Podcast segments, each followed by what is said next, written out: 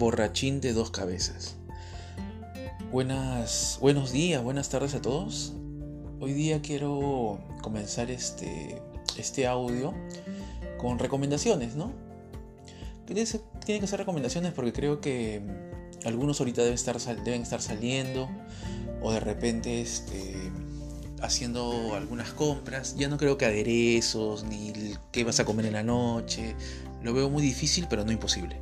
Pero lo que les voy a recomendar ahorita son unos vinos. Unos vinos o algo para acompañar la cena.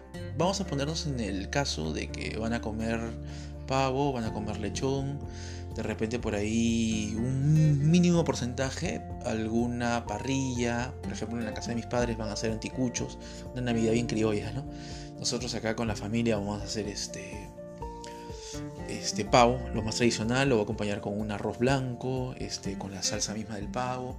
Y, con todo esto quiero armar el preámbulo para ver qué puedo recomendarle.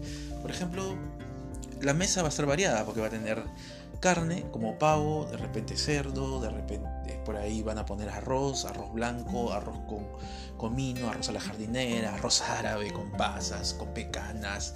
O sea, va a haber un un festejo total gastronómico, ¿no?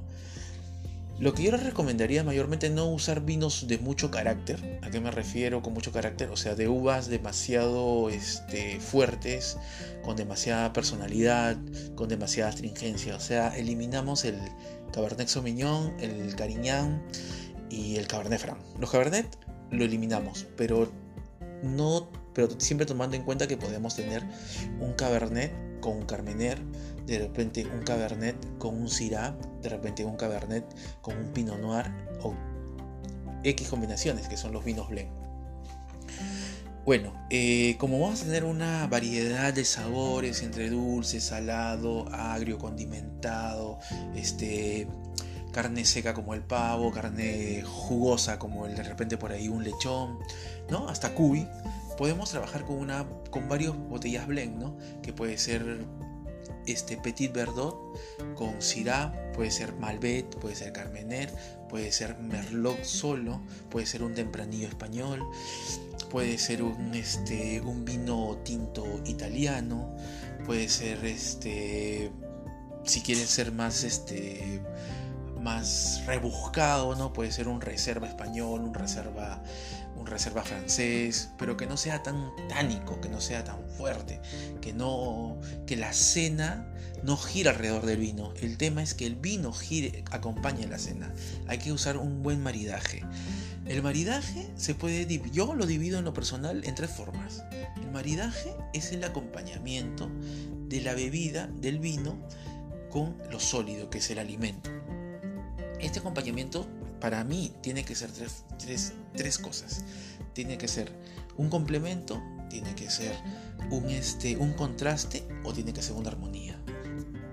Como complemento, por ejemplo, si a mi pavo o a mi, o a mi carne le falta condimento, agarro un vino que tenga esas notas de pimento, de condimento, como el Carmener, como el Malbec, y lo puedo, lo puedo complementar, ¿no?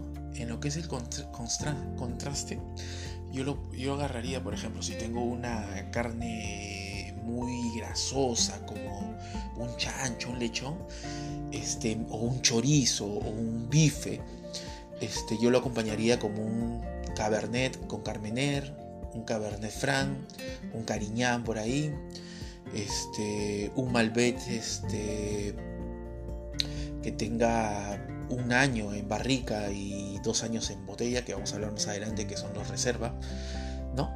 Y si es en armonía, que los dos vayan a la par. Mayormente la armonía entre la comida y el vino este, son versátiles. ¿A qué me refiero con versátiles? O sea, no son tan fuertes, no tienen los dos este, sabores muy marcados. ¿Y, dónde, y, dónde, ¿Y cómo explico esto? Por ejemplo, el pavo es un sabor no muy marcado, no es fuerte, que digamos, como el pollo, como, este, como el lechón. No, lechón no, eh, como el cerdo, ¿no? No es un sabor de carnes fuertes, ¿no?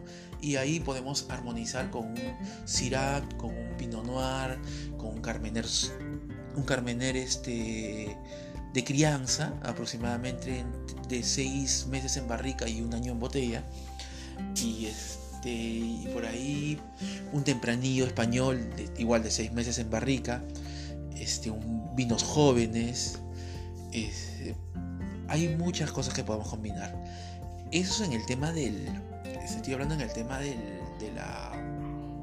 de la cena, ¿no? ¿Por qué? Porque vamos a tener un montón de sabores los cuales este, a algunos no les va a gustar este vino, el otro vino, el otro vino, el otro vino y no vamos a ver qué comer. Pero yo creo que deberían de ponerse de acuerdo y yo siempre recomiendo hoy este yo voy a poner los vinos, yo voy a poner la cena, pero el pero el que pone los vinos consulta qué va a ser la cena para Navidad.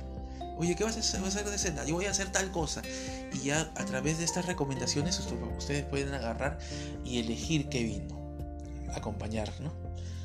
Pueden de repente también trabajar con dos vinos, dos tipos de vinos. O sea, los tipos de vinos son este, el vino blanco, el vino rosado, el vino tinto, el espumante y el de cosecha tardía, que son los dulces, ¿no? pueden agarrar y llevar tres botellas si son una familia que sí, una botella te equivale a cinco copas. Un vino blanco, tranquilamente, una botella de vino blanco. Y dependiendo la, este, el appetizer que ustedes le van a, le van a poner al, a la cena, también derivaríamos el vino blanco. ¿A qué me refiero? De repente ustedes quieren poner una ensalada para comenzar, una entrada, por ejemplo una causa, de repente este una ensalada este con berros, una ensalada verde, una ensalada con brócoli, ahí yo les recomendaría un chardonnay. Sí, tranquilamente chardonnay. Para el brindis, para el brindis yo les recomiendo una cava española. Este, somos una cultura que consume, no consume mucho brut, sino más este, que tenga esa nota de, dulzor. y le recomendaría una cava española rosada para, para que sea más agradable al paladar, al paladar, que no sea un seco que sea más interesante, porque, nuestro, porque la mayoría te va a pedir, este, oye, ¿no tienes algo dulcecito? Y hay que sacarnos eso de la cabeza en realidad. Este, el dulzor es como tomarte un buen café con azúcar. ¿Qué más les podría contar de las cenas navideñas? Ahora ya les hablé del maridaje, ya les hablé de qué podrían ustedes tomar para acompañar su pavo, su lechón, por este, un ejemplo es que como en la casa de mis viejos van a hacer esto una cena a la parrilla, van a comprar chuleta, todo, yo les he dejado un, vino chileno, Cabernet Sauvignon con Carmener, no es muy fuerte, pero sí va, a aguantarle el, condimento de las, de las carnes que van a poner a la parrilla. Espero que les haya, les haya este, parecido interesante el audio. Espero que, que me vuelvan a escuchar en mis próximos audios. Espero que pasen una muy bonita Navidad acompañados de los seres queridos, acompañados de su familia, de los que tienen hijos, de los que no tienen y los que son hijos, como yo y que soy padre, la pasen de lo mejor. Manténganse casa, tranquilos, no revienten cuetones, no revienten cohetes, porque a los animalitos no les gusta. No es que yo sea un amante de los animales y todas esas cosas, solamente que hay que ser muy empáticos, ¿no? Este. Chipita mariposa, que son menos nocivas. Menos nocivas para nosotros, pero. y para los animales, ¿no? Pero para el ambiente no, porque bota más humo que la patada. Y un fuerte abrazo para cada uno de ustedes, los que me escuchan, los que no, transmítanlo. Esto fue Borrachín de dos cabezas.